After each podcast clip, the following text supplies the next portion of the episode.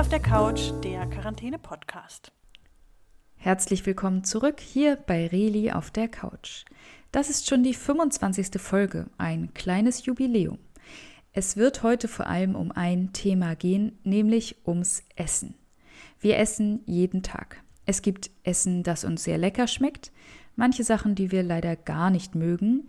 Es gibt Gerichte, die uns an etwas erinnern, gesundes Essen, das wir essen sollten und auch einige Dinge, die wir nur ganz selten essen. Überall gibt es ganz unterschiedliche Gewohnheiten beim Essen. Es gibt natürlich ganz unterschiedliche Rezepte und auch die Art, wie ein Essen zubereitet wird, ist überall anders. Aber auch die Art und Weise, wie gegessen wird, ist unterschiedlich. Mit Löffel, mit Messer und Gabel, mit Stäbchen, mit den Fingern, am Tisch sitzend oder auf dem Boden, jeder von seinem Teller oder alle aus einem Topf. Schon immer müssen Menschen essen, und da haben sich auf der ganzen Welt ganz unterschiedliche Esskulturen entwickelt. In dieser Folge geht es um Essen in den Religionen, es geht um das Brot, ich stelle euch eine Frau vor, die etwas Besonderes mit Essen macht, und es geht auch im Reli-ABC weiter, natürlich mit Essen. Bevor ihr jetzt ganz hungrig werdet, könnt ihr euch noch kurz einen Snack holen und dann geht's los mit Folge Nummer 25.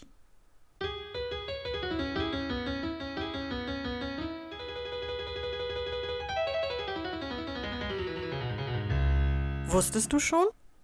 Dass in vielen Religionen beim Essen auf das Wohl der Tiere geachtet wird? In einigen Religionen ist ganz klar vorgeschrieben, was gegessen und getrunken werden darf und was nicht. In anderen Religionen gibt es eher ein paar Richtlinien, an die man sich halten sollte. Aber fast immer geht es dabei auch um den Respekt vor Tieren. Zum Beispiel im Hinduismus. Es gibt dort verschiedene Richtlinien zum Essen, aber keine strengen Regeln. Im Glauben des Hinduismus werden alle Lebewesen wiedergeboren. Es ist dabei möglich, dass die Seele eines Menschen auch im Körper eines Tieres wiedergeboren werden kann. Daher ist Hindus der Respekt vor Tieren sehr wichtig. Viele ernähren sich deshalb vegetarisch und essen kein Fleisch. Ein besonders wichtiges Tier ist die Kuh, denn Kühe sind im Hinduismus heilig. Sie dürfen auch überall frei herumlaufen. Deswegen dürfen Kühe keinesfalls geschlachtet und gegessen werden. Auch viele hinduistische Gottheiten werden als Tiere dargestellt. So zum Beispiel hat Ganesha einen Elefantenkopf. Gerichte, die oft gegessen werden, sind vegetarische Currys mit Reis, gefüllte Teigtaschen, Nahenbrot und Dal, eine rote Linsensuppe. Zu trinken gibt es Wasser, Chai, also Gewürztees und Kokosmilch. Wenn das Essen besonders scharf ist, dann trinken viele Hindus auch gerne das Joghurtgetränk Lassi dazu. Zu besonderen Festen wie Diwali werden verschiedene Süßigkeiten hergestellt, die verschenkt oder zu Ehren der Gottheiten in den Tempel gebracht werden. Über Ganesha, den Gott mit dem Elefantenkopf, wird gesagt, dass er Süßigkeiten liebt. Im Buddhismus gibt es, ähnlich wie im Hinduismus, auch keine strengen Regeln, sondern nur verschiedene Richtlinien. Es geht Buddhistinnen vor allem darum, kein Essen zu verschwenden und sich nicht voll zu stopfen. Deshalb essen und trinken sie oft nur, wenn sie Durst oder Hunger haben, und sie essen nur so viel, dass sie gerade satt werden.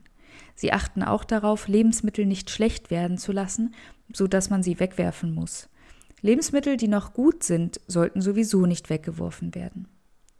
Es gibt auch im Buddhismus Mönche. Sie leben zusammen in einer Gemeinschaft und meditieren gemeinsam. Für sie gibt es die besondere Regel, dass sie sich ihr Essen und Trinken erbetteln müssen. Dabei dürfen sie nichts ablehnen, was andere ihnen geben.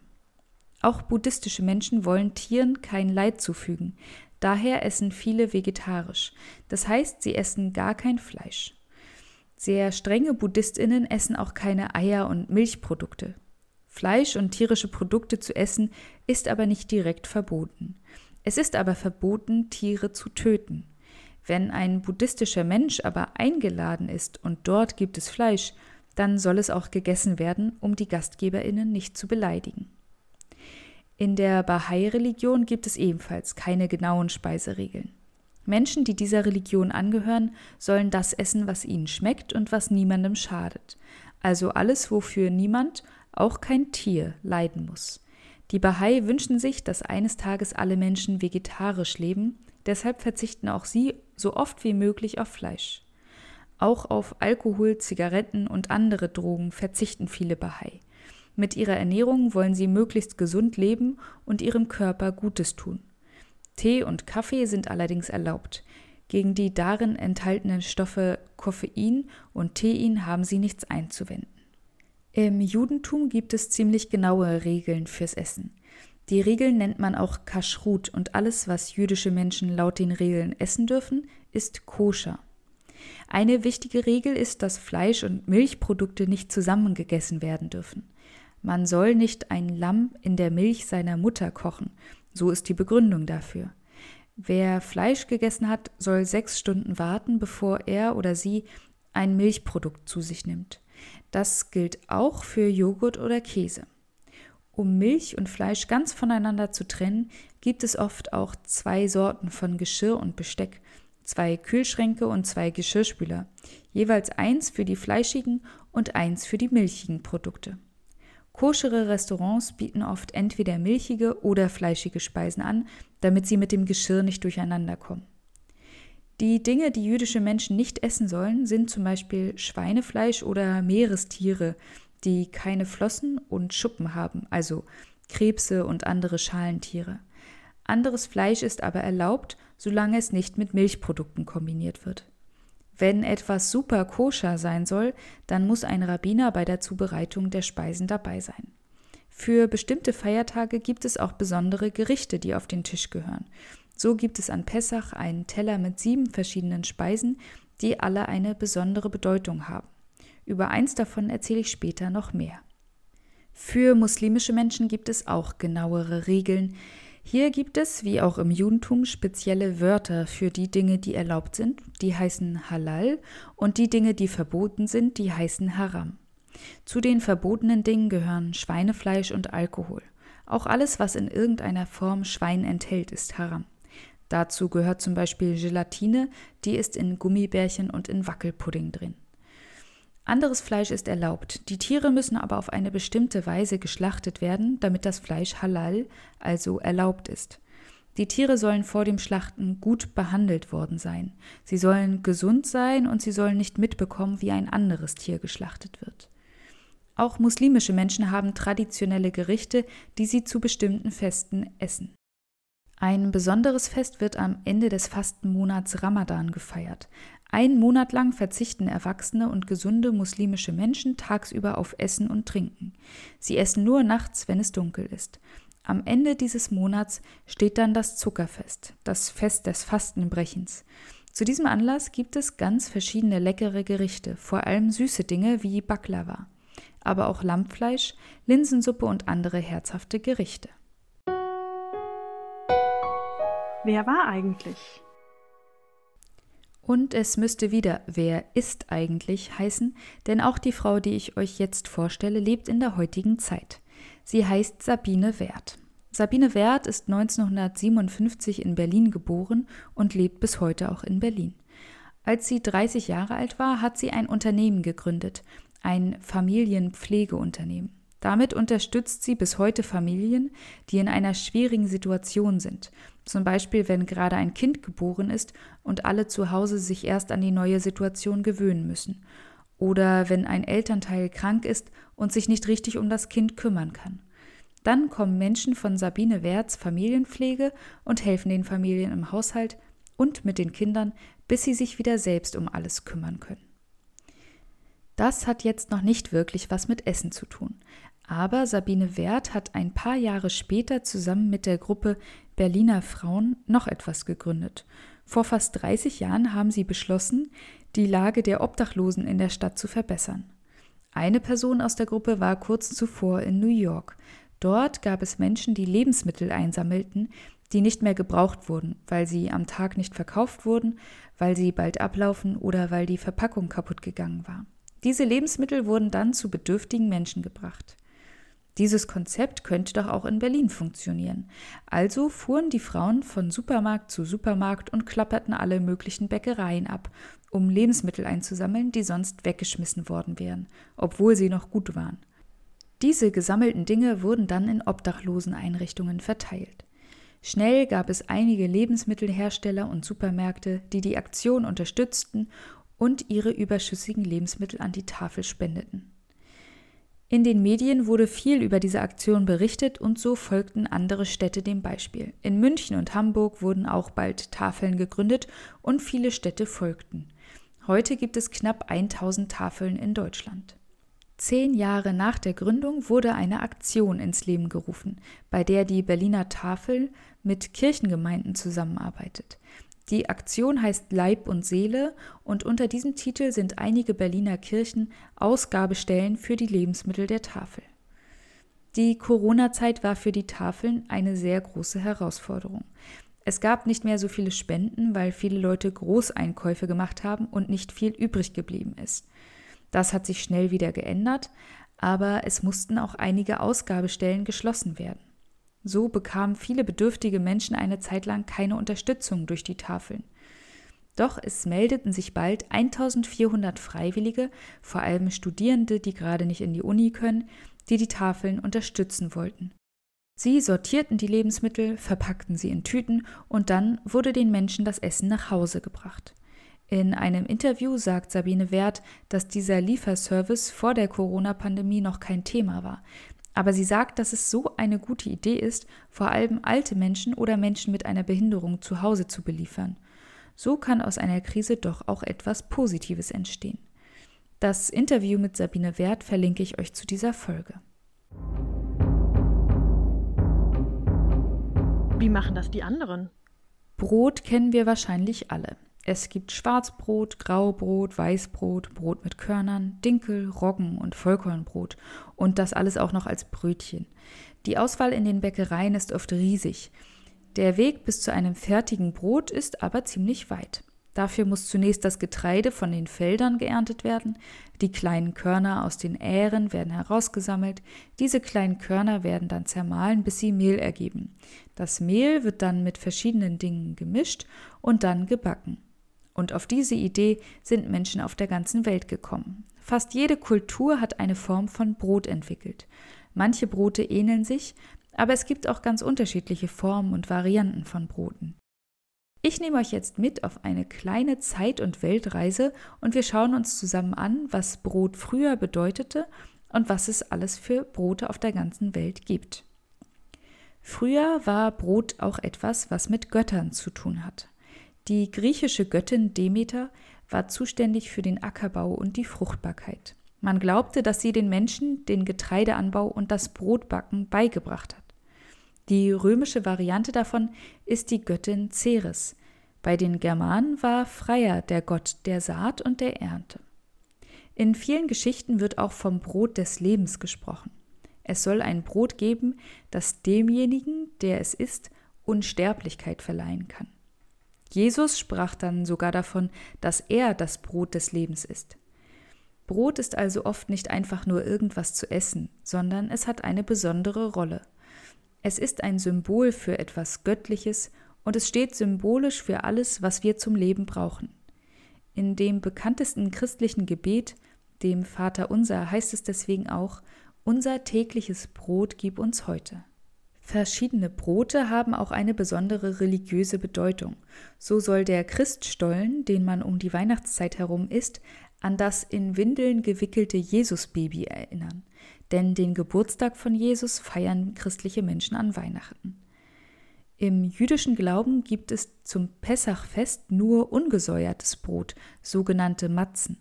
Sie erinnern daran, dass das Volk Israel keine Zeit hatte, als es aus der Sklaverei in Ägypten geflohen ist und weil man für gesäuertes Brot viel Zeit braucht, konnten sie damals nur ungesäuertes Brot mitnehmen. Mit dem Pessachfest erinnern sie sich daran. Nun wollen wir aber mal über die ganze Welt reisen und uns verschiedene Arten von Brot anschauen. Wir beginnen in Indien und Pakistan. Diese beiden Länder liegen in Südostasien. Dort gibt es zwei typische Brote. Einmal das gewürzte und flache Brot Chapati und das etwas dickere und mildere Naan. Chapati besteht vor allem aus Mehl, Wasser und Öl. Es ist rund und wird in der Pfanne gebraten. Dabei kann es sich auch aufwölben. Ganz flach kann Chapati zusammengerollt auch als eine Art Löffel verwendet werden. Naan ist etwas dicker, aber auch rundlich. Es wird aus Sauerteig, Hefe und Joghurt gemacht. Traditionell wird Naan direkt über einer offenen Glut gebacken. Wenn ihr es nachbacken wollt, dann funktioniert das natürlich auch im Backofen. Beide Brotarten werden oft zu herzhaften Speisen gegessen. Wir reisen ein Stück weiter in den Süden, nach Namibia. Das ist ein Land im Süden Afrikas. Hier gibt es viele Gerichte, die aus Mais hergestellt werden, zum Beispiel auch ein Maisbrei. Mit dem Brot ist es ähnlich. Das Maisbrot ist ein Hefebrot mit einem Teil Maismehl. Es hat eher die Form, wie wir sie von Brot kennen. Weiter im Norden Afrikas liegt Eritrea. Dort gibt es das Brot Injera. Das sind große runde Platten von gesäuertem Brot. Wenn ein Brot gesäuert ist, heißt das immer, dass es etwas länger dauert, es herzustellen, denn der Teig muss durchsäuern. Das heißt, der Teig muss eine Weile stehen. Der Teig für Injera besteht vor allem aus Mehl und Wasser. Wenn der Teig durchsäuert ist, wird er auf einer großen runden Herdplatte gebraten. Injera werden oft als Unterlage für das Essen benutzt. Sie sind also Teller und Brot gleichzeitig. Es wird oft zu verschiedenen Fleisch- und Gemüsegerichten gegessen. Noch weiter im Norden Afrikas liegt das Land Marokko. Dort gibt es Pita-Brote. Sie bestehen aus Mehl, Wasser, Hefe und Hartweizengrieß. Pita-Brote können im Ofen gebacken, aber auch in der Pfanne gebraten werden. Durch das Braten in der Pfanne werden sie etwas saftiger. Auch Pita-Brot wird zu herzhaften Speisen gegessen, aber es kann auch mit süßem Belag wie Marmelade gegessen werden. Im Libanon, in Syrien und anderen Ländern der Region heißt das typische Brot Chubs. Es ist ein großes rundes Fladenbrot, das in einem speziellen Ofen gebacken wird. Es wird aus Mehl, Wasser, Öl und Salz hergestellt. Chubs hat oft typische braune Flecken und es bläht sich im Ofen auf, so dass es kleine Taschen bildet. In Israel gibt es ähnliche Brote wie auch in den Ländern darum herum. Für jüdische Menschen gibt es aber auch noch zwei besondere Brotsorten. Von den ungesäuerten Matzen habe ich gerade schon gesprochen.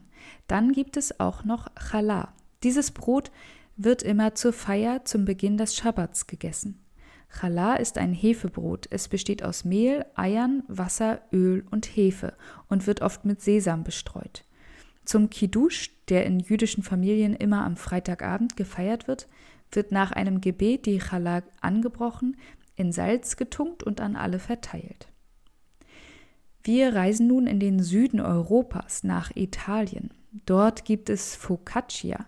Das ist ein etwas dickeres Fladenbrot aus Hefeteig. Focaccia wird oft mit Kräutern gewürzt und mit Oliven und Zwiebeln oder anderen Dingen belegt. Es ist so etwas wie ein Vorläufer der Pizza. Focaccia wird anders als die anderen Brote nicht zu etwas dazugereicht, sondern wird als eigene Mahlzeit gegessen.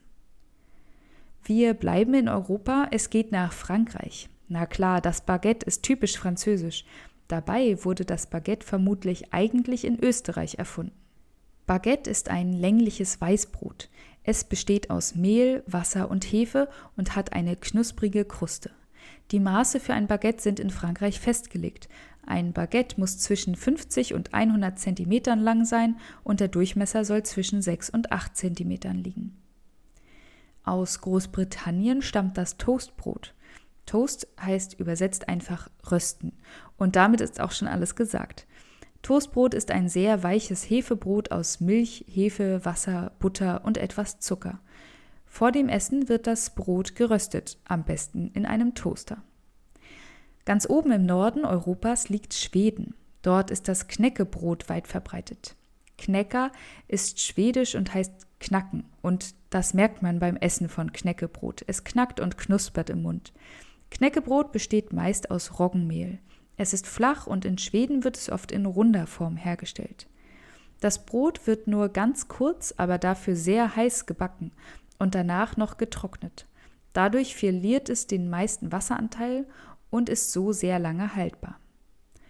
Und nun reisen wir noch einmal weiter weg nach Mexiko. In Mexiko gibt es Brot, das Tortilla heißt. Traditionell werden Tortillas aus Maismehl hergestellt. Es sind große, runde und flache Fladenbrote. Sie werden mit Essen befüllt und dann gefaltet oder zu Taschen gerollt. Es gibt sicher noch sehr viele andere Brotsorten, aber schon bei dieser Auswahl kann man sehen, dass es Brot fast überall gibt und das Brot in sehr unterschiedlicher Form hergestellt werden kann.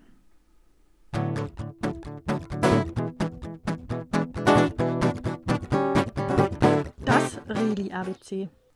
Nun geht es weiter im Reli-ABC. Die Buchstaben B, C und D werden nun auch mit Essen gefüllt. B wie Baklava. Baklava ist ein süßes Gebäck, das aus dem Nahen Osten kommt. Es ist in vielen Ländern eine Spezialität und jedes Land hat auch sein ganz eigenes Baklava-Rezept. Baklava wird aus Blätterteig oder Filotteig gemacht. Das heißt, es gibt mehrere dünne Schichten von Teig. Darauf wird eine Nussmischung verteilt, die dann mit Sirup übergossen wird. Obendrauf kommen dann wieder einige Lagen an Teig. Das alles wird dann im Ofen gebacken. Am Ende kann das Baklava noch mit Pistazien oder anderen Nüssen verziert werden. Baklava wird häufig in kleinen Quadraten serviert. Wie schon erwähnt, wird Baklava oft zum Zuckerfest am Ende des Ramadan gegessen.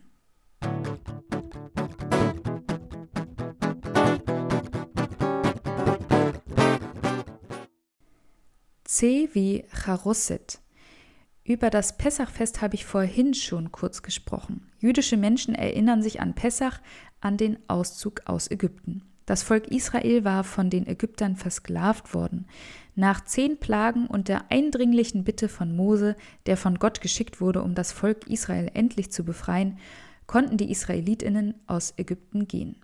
An diesen Auszug erinnern auch die sieben Speisen, die es am Pessachfest auf dem sogenannten Sederteller gibt. Eines davon nennt man Charosset. Das ist ein Brei aus Äpfeln, Nüssen und Wein oder Traubensaft. Er soll an den Lehm für die Ziegelsteine erinnern, die die Israelitinnen in Ägypten herstellen mussten. Andere Dinge auf dem Sederteller sind zum Beispiel bittere Kräuter, die daran erinnern sollen, wie bitter und hart das Leben in Ägypten war, und Salzwasser als Zeichen für die Tränen, die in Ägypten vergossen wurden.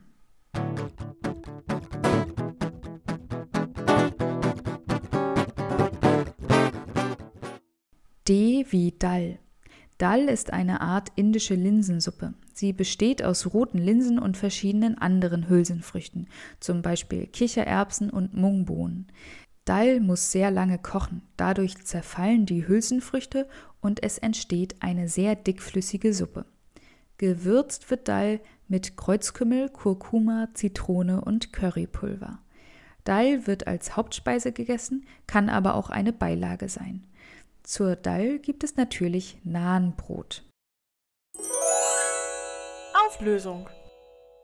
In der letzten Folge habe ich euch gefragt, auf der Flagge welchen Landes ein Ahornblatt zu sehen ist. Und Eliane hat mir die richtige Antwort geschickt, auf der Flagge von Kanada. Eliane, wir sehen uns vermutlich bald in der Schule. Falls du vorher eine Überraschung zugeschickt haben möchtest, kannst du mir deine Adresse schreiben über das Kontaktformular auf der Seite Kontakt. Ansonsten bringe ich dir deine Überraschung mit in die Schule. Und nun habe ich wieder eine kleine Aufgabe für euch. In dieser Folge und auch in der Folge für die Klassen 1 bis 3 habe ich viele Rezepte angesprochen. Ich werde diese auf der Seite Rezepte sammeln. Wenn du ein Lieblingsessen hast, dann schick mir doch das Rezept zu über das Kontaktformular oder als Mail an reli auf der Couch at gmx.de. Reli auf der Couch, alles zusammengeschrieben, gmx.de. Oder du schreibst es unten in die Kommentare. Dann wird auch dein Rezept in der Rezeptsammlung auftauchen. Die ersten drei Rezepte, die ich bekomme, bekommen einen kleinen Preis von mir. Und die zweite Aufgabe ist, such dir ein Rezept aus der Liste aus, das du noch nie gegessen hast. Dann koche oder backe es nach oder such dir ein Restaurant in deiner Nähe, das dieses Essen zum Abholen anbietet. Viel Spaß beim Ausprobieren und guten Appetit! Und damit sind wir schon am Ende der Folge angekommen. Ich wünsche euch allen eine gute Zeit, bleibt oder werdet ganz schnell gesund und gutes Durchhalten im Homeschooling. Bis bald. Das war Reli auf der Couch.